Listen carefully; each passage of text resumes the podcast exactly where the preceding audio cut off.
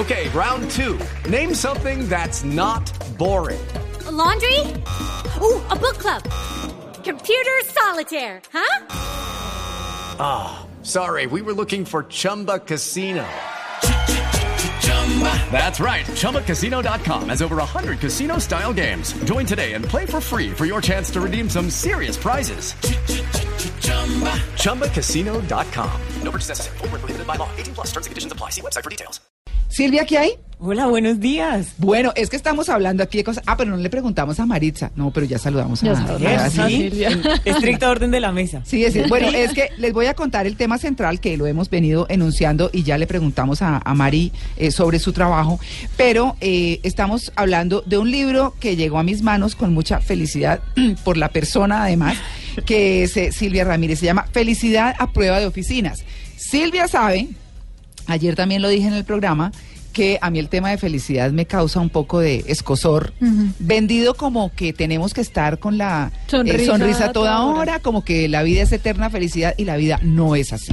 La vida también se nutre eh, y se edifica alrededor de las experiencias negativas. Y tal vez eso es parte de- del camino para llegar a la felicidad. Así que cuando vi este libro, y Silvia que nos ha acompañado en tantas ocasiones aquí en Blue Jeans, pues dijimos... Vamos a traer a Silvia, qué chévere, ¿no? Bien. Supervivencia emocional para humanos en edad productiva. Me gusta esa frase. Genial. Supervivencia emocional para humanos en edad productiva. Y no se trata de vivir sonriente todo el tiempo en la oficina, sino de aprender a afrontar las cosas. Entonces, Silvia, hablábamos aquí, antes de que usted llegara, de cómo ese, eh, digamos, uno mismo puede sentirse tranquilo y feliz así no le hagan el reconocimiento. Es decir, si yo estoy haciendo las cosas como toca, si estoy poniendo mi mejor esfuerzo, si tengo un gran equipo, como por ejemplo nosotros en, Blue Jeans, que yo no dudo del equipo ese eh, espectacular, yo vivo feliz con el equipo en Blue Jeans.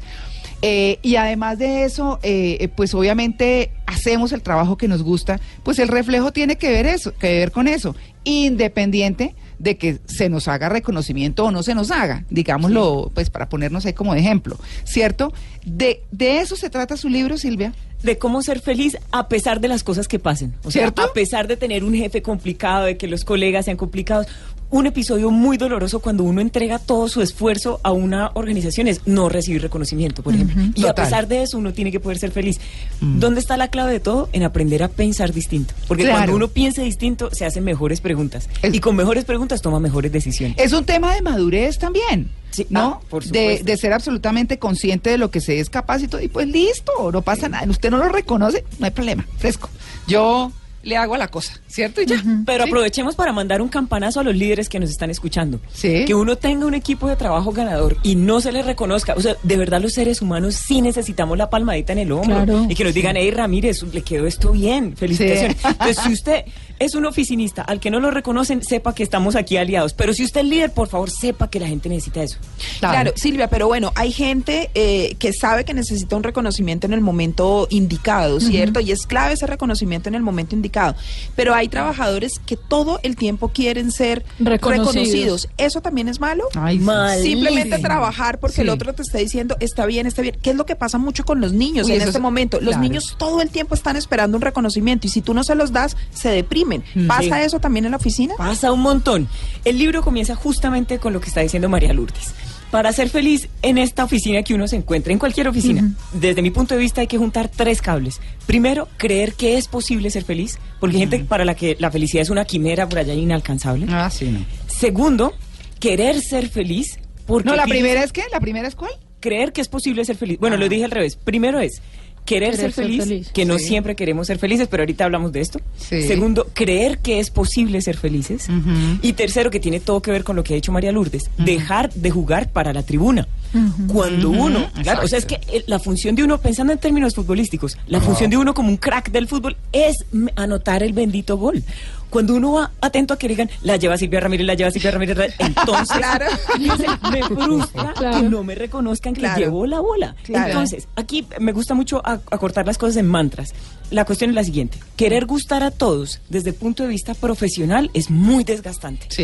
Y querer gustar a todos desde el punto de vista personal es suicida. No, total. No, pues eso sí. Es que, mire, yo por lo menos pienso que a veces llenar de elogios o que lo llenen a uno de elogios Es una jartera. contraproducente y es harto y finalmente lo hace vivir en un mundo de fantasía. cual. Entonces, Exacto. finalmente es mejor aterrizarlo en una serie como de críticas o cosas puntuales o decir, vea, mejor, mejore esto, mejore esto, porque a veces uno como que se come el cuento, ay, sí, pues yo lo hago bien y puede que usted lo esté haciendo de la peor manera. Pero como usted, todo el mundo le dice, ay, chévere, chévere, Claro. pues como que no lo asume. Y sobre todo que el problema trasciende a la marca personal de uno. O sea, si la marca personal de uno se vuelve muy complaciente por querer gustar, per- pierde uno cualquier grado de confianza que hubiera podido inspirar a la gente, por Ay, una sí. parte. Pero por otra parte, esta es otra invitación. Piense cada uno de nosotros a qué clase de personas se está inspirando, porque a veces pasa que uno se rodea de personas mediocres con tal de sentir que uno brilla más. Claro. Si usted solo está inspirando a gente mediocre, es hora de empezar a buscar otros Ay, bueno, eso me encanta. Eso me Súper encanta. punto. Yo soy muy cansona. ¿En serio? Pero No. además hay que ver la cara. de- Yo soy muy cansada. Yo soy No. muy No cansado. hay nada que hacer. No, eh, digamos que es que es, me gusta eso que dice Silvia, porque yo creo que en la medida en que cada uno de los integrantes de un equipo, cualquiera, eh, el de Blue Jeans o el de la oficina de ingenieros o el de la oficina de abogados y todo, si una persona se rodea de gente mediocre, pues no va a poder tampoco avanzar.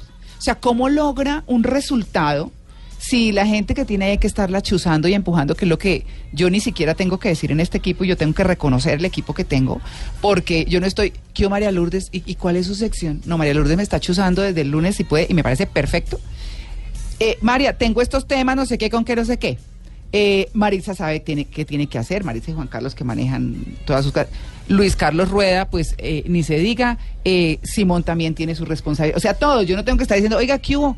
¿Usted ya hizo? ¿Usted no hizo? ¿Usted? Nada, todo el mundo sabe con qué tiene que llegar y, y cuál es el nivel de exigencia que hay.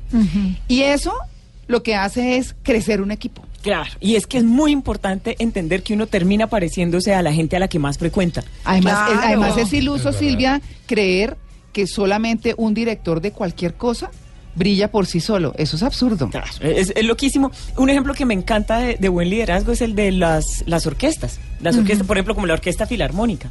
Si han visto, cuando terminan la interpretación así magistral y comienzan los aplausos, el director se hace a un ladito, se gira y señala con la mano a la orquesta. Pero claro. O sea, reconoce el mérito de la Eso, Exacto. eso quería preguntar yo. Digamos, el papel de ese jefe inspirador que tiene que irradiar felicidad para que su gente ande y funcione. Es decir, no el que está dando siempre la palmadita, pero ¿cómo debe ser ese jefe?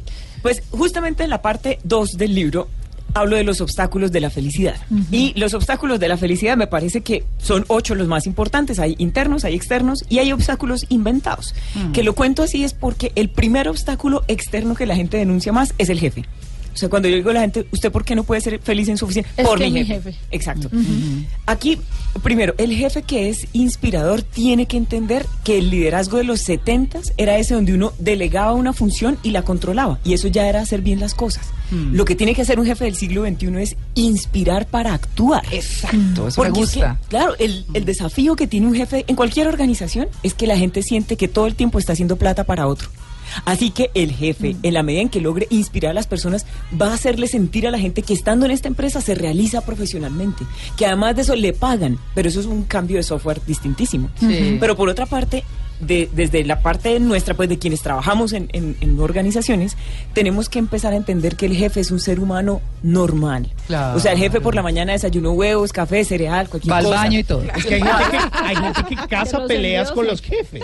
Sí. Y finalmente los ve como enemigos. Tal cual. Y, y se amargan solos. Porque el jefe finalmente dice, pues si no me sirve este, pues pongo a otro. y. Ay, yo les voy a decir, y mi jefe me va a regañar, pero yo siento una felicidad absoluta de saber que yo puedo ir a donde Carlos Gallego y decirle, pienso esto y lo creo de esta manera y me escucha.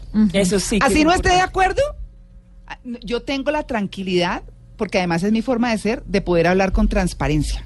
Decirle, oiga, me parece esto, me parece que no, me parece que no sé qué. Y él escucha. Sí. Eh, y eso me parece interesante, poder tener una persona que, que, que esté atenta a eso. No, no importa que no esté de acuerdo con uno. Yo me vuelvo hasta lata con el asunto. Claro. ¿No? Claro, apenas me ve. ¡Ay! ¿Qué, qué problema Llegó María? Clara. Pero ahí claro. hay un beneficio psicológico, o díganme si no, en el hecho de que uno siente que cuando algo no le gusta o cuando algo le inquieta, lo puede decir. Claro, pero O sea, el total. solo hecho de expresarlo ya es un ejercicio Bueno, espiritual. ¿y qué pasa cuando uno sabe que el jefe no es receptor? O sea, que no es el caso como lo cuenta María Clara, Sí. que es una un jefe, ella tiene un jefe que es una persona que la escucha. Cuando uno sabe, voy a hablarle a este tipo, pero este tipo no se deja eh, hablar, es Hablarle con durísimo, nada. Ay, sí, esta. Esta es de la apuesta, una de las apuestas más ambiciosas de felicidad a prueba de oficinas del libro. Porque pónganle cuidado, no se estresen, porque va a sonar desafiante, pero pónganle cuidado. La idea para que uno pueda ser feliz con un jefe complicado es que uno deje de querer suplir los defectos de crianza del jefe. Sí. A veces pasa que el jefe en la casa no le enseñaron que cuando uno entra a un sitio dice buenos días, o que cuando uno escucha buenos días, pues uno contesta buenos días. Sí, claro. Y fíjense que hay mucha gente que vive estresada porque dice, es que el viejo no me contesta cuando saludo. ¿Cuál es la invitación mía grande? Hagas, mentalícese a que el viejo no lo va a saludar ni mañana ni nunca. Pero la idea es que uno suelte, como lo decía Lucas hace un momentico, uno se Simón, engancha- Simón, tranquila, me pasa, Lucas. Tienes cara de Mateo, Lucas. Samuel. No, es que mi mejor amigo Lucas está cumpliendo años hoy, entonces por eso te Tranquila. Simón. Ay, ahora me hicieron perder el hilo por corregirme el nombre. No, que el señor no saluda y que, que no hay, y que hay que mentalizarse. Ah, pues, la de- idea entonces Sí. es que uno no se no case el pleito mentalmente Sí. y que uno sepa lo que pasa es que yo tengo un jefe que no saluda y listo. Ah. Segundo, entonces que uno entienda para el jefe que es importante. Mire, para mi jefe es importante recibir bastantes papeles de mi parte. O sea, al tipo le gusta que yo le muestre gestión con informes. Prepárele el informe. O sea, entiende que esto no es ser hipócrita, es ser estratégico. No, es que Si yo preparo el informe, lo neutralizo un mes. Claro. Ahí está. Claro. Pero- y una más. Por ejemplo, a mi jefe le gusta mucho la, la estética, las, las cosas hermosas. Le hago un informe con colorcito, bien bonito, Bonito. un estilo y tranquilizo al sujeto y ya está. Es aprender a conocerlo para darle lo que es quiere. aceptarlo, Claro. es aceptarlo. Sí. Eso, Sin eso tratar de cambiarlo. No, eso que está diciendo Silvia me parece absolutamente importante porque ese es, ese es como, como dice usted Silvia, el ligue de la gente con los problemas. Sí. Pues si sabe que el tipo es así o la vieja, que también hay jefas tenaces, ¿no? Sí. Eh, yo, por ejemplo. pero, pero digamos que cuando hay esos ligues con esas cosas y uno no se desprende, pues se amarga. ¿Qué es lo más mm, inocente, por no decir eh, idiota, pues, que uno puede hacer? Mm. Siguiendo con el ejemplo del jefe que no saluda. Mm. Que uno cada mañana que entra dice, buenos días. Tratando de hacer que el otro conteste. No traten de cambiar el comportamiento No, de la de persona. acuerdo. Entre otras cosas, porque cada ser humano tiene su libreto en la cabeza. Claro. Que el jefe no desarrolle el libreto de uno es problema de uno. ¿Para qué se Claro. pone uno a querer universalizar el libreto que uno tiene? No. No, además los Está resultados buenísimo. están ahí. Sí. Entonces, si el jefe no lo vive felicitando, si eso es lo que está esperando que lo vivan felicitando, pues no. Los resultados muestran las cosas, entonces eso le da a uno tranquilidad, ¿no es cierto? Sí, pero Claro. aquí toca ser estratégicos. A propósito, uno no se puede confiar solo en que hay resultados buenos. Cuando uno tiene un jefe que no solo no lo reconoce, sino que más bien lo ignora uno completamente, es clave ir dejando pruebas de los buenos resultados. Entonces, Ah, por no, eso total, sí, el hagan el la cosa. reporte, lleven la, Sí. la carpeta, porque luego cuando el jefe diga, y es que esta escuadra de ineptos que tengo, usted tiene cómo demostrar que usted, Que usted no hace ninguno parte de esa escuadra. Exacto. Oiga, porque sí, hay gente que es muy tenaz. Pero, Claro. cierto. bueno, y por ejemplo, uno en- siempre en la oficina hay un lambón, eh, un sapo. Ay, los Pues. Sí, el Sí, que, ay, pues- jefecito, ay, viene. Y además, porque le agregan, uy, es que vea que es que Simón está haciendo tal cosa. Oye, No, es que vea hay que mujeres- fulanito está sí. haciendo tal otra. Sí. ¿Qué hacer con esa gente? No, las viejas que se le meten al jefe y eso, ay, ay, no sé qué, y se le doblan y el tipo se muere la dicha y dice uno, ay, pues sí, qué, ¿no? Pero hay que entender que efectivamente se ganan prerrogativas, pero prerrogativas pequeñas. O sea, fíjense, el sapo, el lambón, pues que lo sientan ahí al lado del jefe, que eventualmente le dan un café un poquito más rico, pero cuando el jefe tiene que ausentarse y delegar la dirección de- del área, por ejemplo, a ese nunca lo va No a la delegan el sapo. Exacto. Entonces uno tiene que relajarse, dejar que el sapo sea todos los sapos que quiera hacer, usted no se enganche, pero además uno nunca debe cazar una pelea que uno no pueda ganar. Claro. No, Claro. no Total. trate de hacer lo mismo que el sapo, porque si usted no tiene madera de sapo, se va a quemar. No claro, no Sí, el, sapo es experto siendo sapo. en la mezuela, bueno, como sea que cada uno le diga, pero usted no trate de hacer lo mismo que él y sepa que a la larga, cuando toque manejar lo- los hilos del poder de la oficina, más bien usted que se ha mostrado como una persona seria, comprometida, Eficiente. profesional, ahí va a estar usted. Bueno, pues es felicidad a prueba de oficinas, supervivencia emocional para humanos en edad productiva. El libro de Silvia Ramírez que nos habla de todos esos intríngulis de la oficina que pasan por el reconocimiento, que pasan por el trabajo duro, que pasan, como estaba diciendo ella, hasta por ser sapo, pero hay que saber ser sapo, ¿cierto? O no serlo y tranquilos. pero bueno, todos los temas de la oficina, pues bueno, para hacerla más llevadera. 8 y 30, estamos en Blue Jeans de Blue Radio.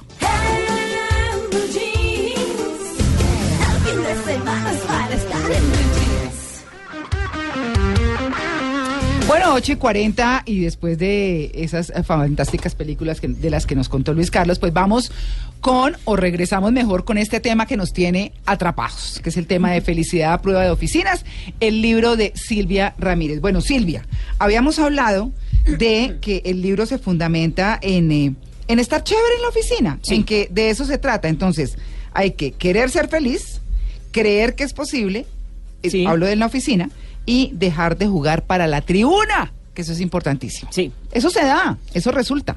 Se da. Es decir, si usted junta esos tres cables, va a poder empezar a pasarla mejor, pero María Clara ha estado enfatizando un punto que no podemos pasar inadvertido y es que uno no puede pretender estar siempre arriba, siempre contento, siempre carburado, Sí. porque eso sería sospechoso. Sí. Y como uno está muy adicto a, des- a eso, fíjense que ahora estamos abusando de las bebidas energizantes. O sea, con tal de sentirse uno arriba, al ser humano contemporáneo se le olvidó cómo es estar aburrido y estar aburrido tranquilo. O sea, abúrrase un ratico en paz. Eh, Es que estar triste y estar aburrido también es chévere.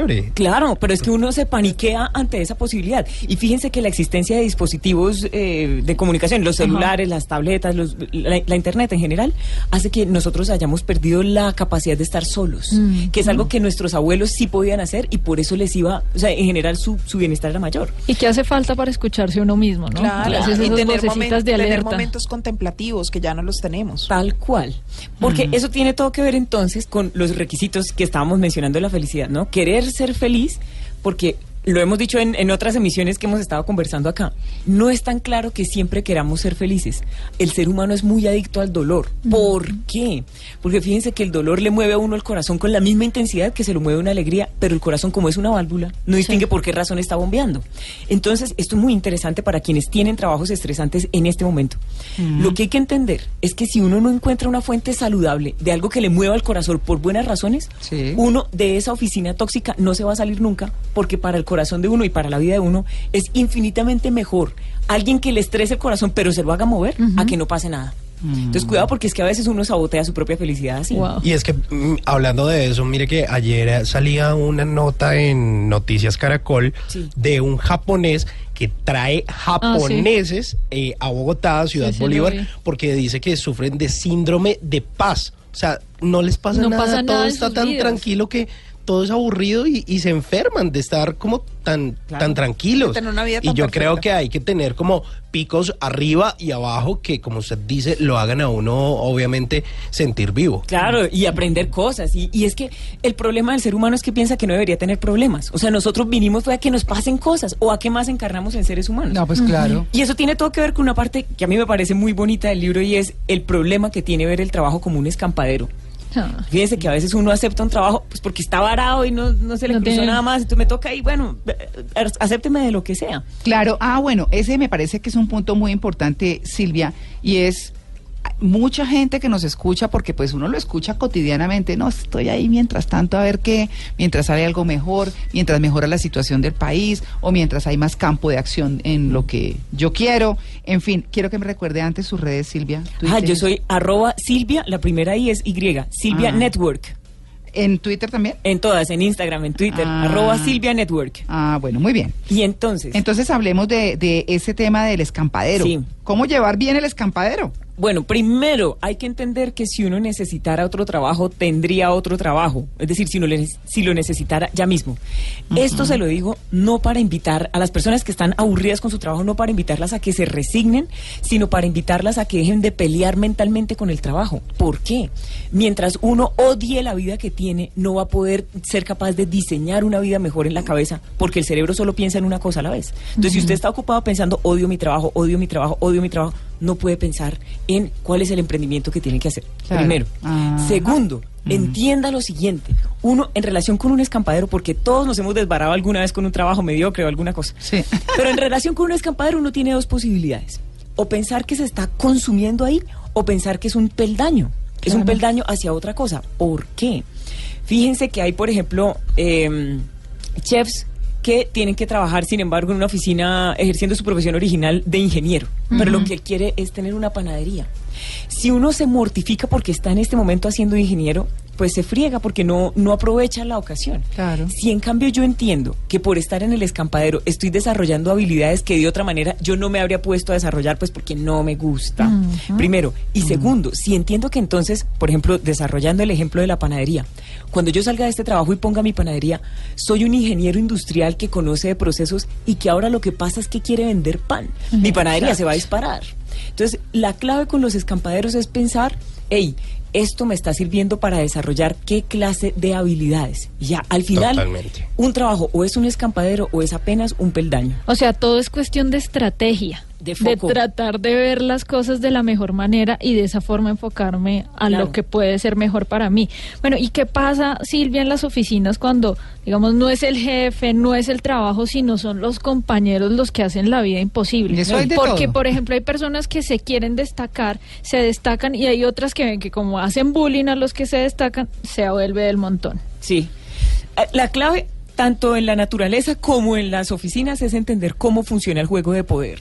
Y entonces entender por qué el humano que tengo al lado está haciendo lo que está haciendo. Y aquí, sobre todo porque venimos diciendo, es importante lo que uno se dice. Nunca cometa el error de pensar que la oficina es un campo de batalla. A pesar de que uno tenga compañeros complicadísimos. ¿Por qué? Porque si para mí la oficina es un campo de batalla, yo por la mañana cuando me estoy vistiendo, en realidad me estoy escamuflando para salir a la lucha. Claro. Y porque además cuando algún compañero de verdad me quiere hacer un halago, porque pues por buena gente, porque lo quiere hacer, yo en mi cabeza voy a pensar, este tipo se está burlando de mí. Porque Claro. yo estoy tan prevenida que yo ya estoy alerta. Bueno, ahora, entonces uno tiene que entender cómo, cómo funciona entonces el juego de poder. Si el trabajo no es un campo de oficinas, en realidad es más como un baile de máscaras. En las oficinas todos nos ponemos máscaras para ser viables. Entonces hay que entender cuáles son los personajes principales que están explicados en, en Felicidad a Prueba de Oficinas, en el libro.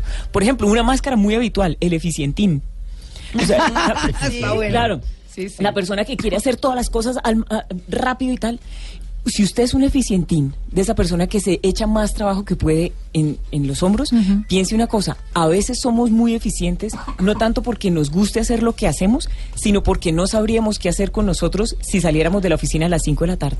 Eso pasa Exacto. un montón. No, y- y- Sí. pero y yo creo que a veces pasa y en especial con la gente joven porque quieren demostrar y quieren Sí. alcanzar y tienen unas metas, pero finalmente se les olvida que uno es más que una oficina y es más que un trabajo y usted tiene una persona con quien compartir en su casa tiene pareja o tiene planes y no, se centran únicamente en la oficina y creo que eso también puede ser contraproducente y respecto a lo otro que usted decía, yo siento que cada cual tiene que tener su propia estrategia Claro. a los House of Cards o a los Sí. Game of Thrones, como usted lo quiera ver.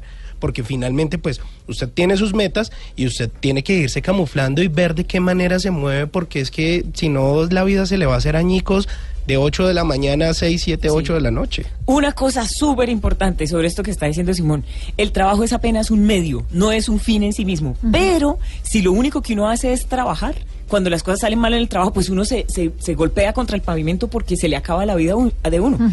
Si uno entiende que al tiempo tiene que tener buenas relaciones familiares, buenas relaciones con los amigos, por ahí desarrolle un hobby, fíjese que cuando uno algo le sale mal en la oficina, pues uno todavía tiene que ir a ser de padre, de hijo, a hacer el hobby, entonces los problemas no se sienten tan grandes. A veces el problema se siente muy grande porque uno lo único que sabe hacer es trabajar, Eh, exactamente. que es el problema de los eficientines. ¿Qué otras máscaras hay, Silvia? La del sabelo todo, por ejemplo, que es muy común. Uy, qué pereza. Que- sí. Con el sabelo todo toca irse con cuidado porque de generalmente sí son personas muy inteligentes. Mm. Entonces uno no case el pleito con el sabelotodo No, pues, otra vez. O sea, a tratar de demostrarle que es al revés, no. Pero, y esto va a sonar cruel, pero funciona porque estamos hablando de que usted sea viable emocionalmente en la oficina. Ajá. Al sabelotodo, ¿cómo se le tranquiliza? Dígale que tiene razón. Ajá. En algo, en algo. En algo que a usted no le importe tanto, porque concederle razón en una cosa que es importante solo por calmarlo y que no sea cierta es muy sí peligroso. mal, y eso claro. puede quebrar la oficina. Claro. Pero, por ejemplo, que el tipo dice que el, que el nombre de este color es violeta y no azul cerúleo, dígale que es violeta. O sea, no, fíjese que eso no afecta a nada, Claro. pero el sabelotodo se tranquiliza porque siente que está siendo reconocido intelectualmente. Claro. Ahora, personas que están oyendo y que digan, uy, aquí entreno yo como que sí soy un sabelotodo, socio. O sea, no es por nada, pero sí- si usted es sabelotodo, entiende una cosa. El riesgo que usted tiene en términos de felicidad es que usted crea que todos los que están al lado suyo son unos mediocres. Sí, unos Porque bobos. Cuando Sí. usted piensa que todos son unos buenos para nada, en la práctica uno termina haciendo todo el trabajo de la gente. Porque como uno piensa que nadie es capaz intelectualmente, Asume entonces, uno toda la carga. tal cual. Entonces, señor, sábelo todo. Por su bienestar, reconozca el mérito de las más personas para que usted pueda empezar a delegar. Y además aprende también de los demás. ¿no? Además, Pues sí. por favor. Lo que pasa es que como no les gusta pensar en eso, entonces piénsalo en términos prácticos. Claro. Podría delegar. Una pregunta importante es, ¿usted cuánto placer sería capaz de soportar? Porque hay Mm. veces que la gente por tenerle miedo a, la felicidad, pues se llena de trabajo por esa razón. Bien. Per- per- perfiles tenemos todos. Por Claro. ejemplo, ¿han visto esos que tienen porte de embajador? En todas las oficinas hay. Personas que están elegantísimas. Esos tienen generalmente 55 años o más. Elegantísimos, bien puestos. Pueden conversar con solvencia de casi cualquier tema, pero no les gusta mucho trabajar. Ah, no hacen mucho, claro. Ah. Toman tinto todo el día. Y no son necesariamente lindos, lo que están es bien vestidos. Eso está buenísimo. Eso lo necesitamos porque esos consiguen negocios. O sea, Ah. fíjense, eso generalmente trabajan en las relaciones públicas de la oficina. Claro, claro. Claro. Si usted es un embajador, trate de hacer alguna cosa que tenga alguna relevancia para que usted pueda mostrar. Sea útil, pues. Sí, pero si usted trabaja con un embajador, no cometa el error de, pe- de pedirle que desarrolle una función de liderazgo. ¿Por qué? Al embajador no le gusta remangarse y trabajar. O sea, eso sí le, lo paraliza. Entonces, Ajá. a un embajador no le den trabajo, mándelo a que consiga negocios. Eso sí le gusta hacer. Oh, Claro, hacer el tema. Bueno, hay, hay aquí varias cosas que me gustan. Sí. Eh, los obstáculos inventados, que es el capítulo de cierre, que dice obstáculo número uno, su idea de sí mismo, obstáculo número tres, su idea de los demás, y eh, un número dos, mm, no, no, no. El uno, sí, el uno es su idea de sí mismo, y el número tres, su idea de los demás, creer que está rode- rodeado de ineptos, que es algo de lo que ha estado hablando Silvia. Pero me gustan mucho eh, los obstáculos internos del capítulo 6, porque habla eh, de creer que siendo pesimista se expone menos. Ah, esa es muy El segundo es muy bueno porque dice el síndrome de nunca tener tiempo, que eso pues nos agobia rato, ¿no? Sí. Y el tercero es la trampa de vive cada día como si fuera el último. Uy. Hablemos de ese capítulo muy rápidamente. Bien, el primero, ¿cuál es que es? Eh, creer que siendo pesimista se expone Ah, menos. Es que ese es muy importante. Fíjense que nos enseñaron a no a no ilusionarnos más de la cuenta con tal de que no nos rompan el corazón. Nuestras Mm, mamás, sí. sobre todo cuando estábamos pequeñitos, nos dijeron, mira, pero no se ilusione mucho, pie sobre la tierra. Pensemos en esto, cuando estamos en una oficina, por ejemplo, y yo todo el tiempo estoy pensando que no me vayan a echar, que no me, y yo no me puedo parrandear mucho el trabajo porque de pronto me van a echar. Entendamos algo, si nuestro jefe nos va a despedir, nos va a despedir con todo y que nosotros estemos asustados o no. Entonces la Sí, consigna aquí es, si dejo de estar asustado, no me expongo más. Porque ser pesimista es solamente una respuesta adaptativa. El síndrome de nunca tener tiempo. Ojo con lo siguiente, estamos confundiendo ser, eh, estar ocupados con ser productivos. Entonces, el ser humano siente que es importante en la medida en que está súper ocupado.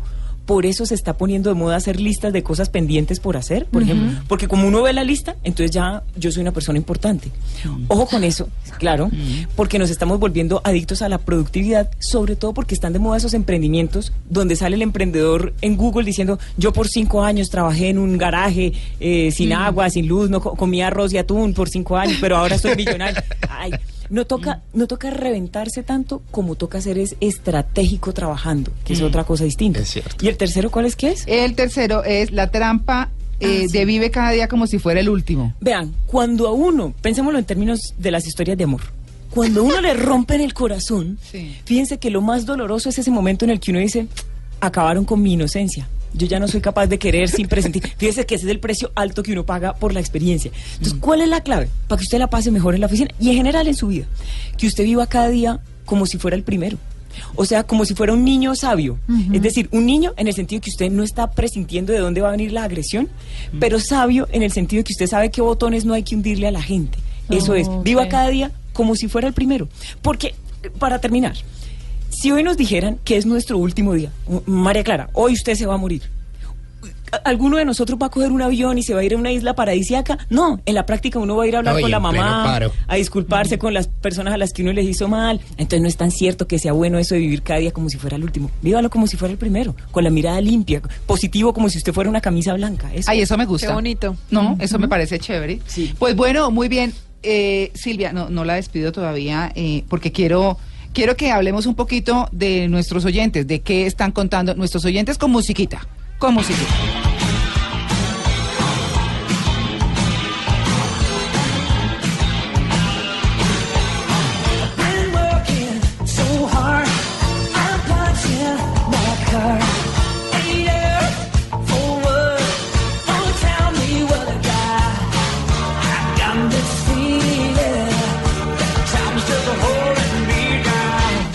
Footloose. Bueno, esta canción exactamente no habla del trabajo, pero lo que dice es más o menos como listo, salimos de donde estamos y vámonos a bailar. Y la idea es que bailemos todos, hace parte de la canción que tiene eh, de la Banda sonora. La banda sonora claramente de esta película que tiene el mismo nombre de 1984 y que estuvo en las listas Billboard eh, en Estados Unidos, pero además también ganó un Grammy como la canción del año y como la mejor banda sonora. Entonces, chévere, chévere, una canción que nos invita a bailar y bueno, la A vida es eso, vida. a gozarnos la vida, la vida Sí. es un baile y hay que saber escoger la pareja y hay que saber cómo bailar. Claro. Entonces, Mire, Carolina MT nos dice, en mi posgrado me dijeron, nunca pelee con los príncipes de la empresa. Tal cual, nunca le haga sombra a la persona equivocada, es un principio general del poder. Porque a veces nos pasa que estamos en la oficina y que nuestro jefe de verdad casi que tiene el coeficiente intelectual de una planta. O sea, uno sabe- ¿Ah, sí? Claro que está ahí porque, porque es, ah, el- Sí, tiene sí, un padrino sí, muy pasa. poderoso que lo puso ahí. Claro, por un cromosoma era lechuga. Tal cual. Pasa eso en está las bueno. entidades públicas muchísimo. Uh, en eso sí que Sí, se ve. sí, sí. Entonces, ahí a usted no se le ocurra querer brillar más duro que el jefe. ¿Por qué? Finalmente él está ahí por algo. O sea, No, tiene poder. Si usted Más brilla bien que más... sienta que le ayuda. Más. Exacto. Mm. Si usted lo aplasta, el jefe se va a encargar, encargar de sacarlo a usted de la competencia. Si en cambio el jefe ve en usted un apoyo, lo- se va a encargar de promoverlo.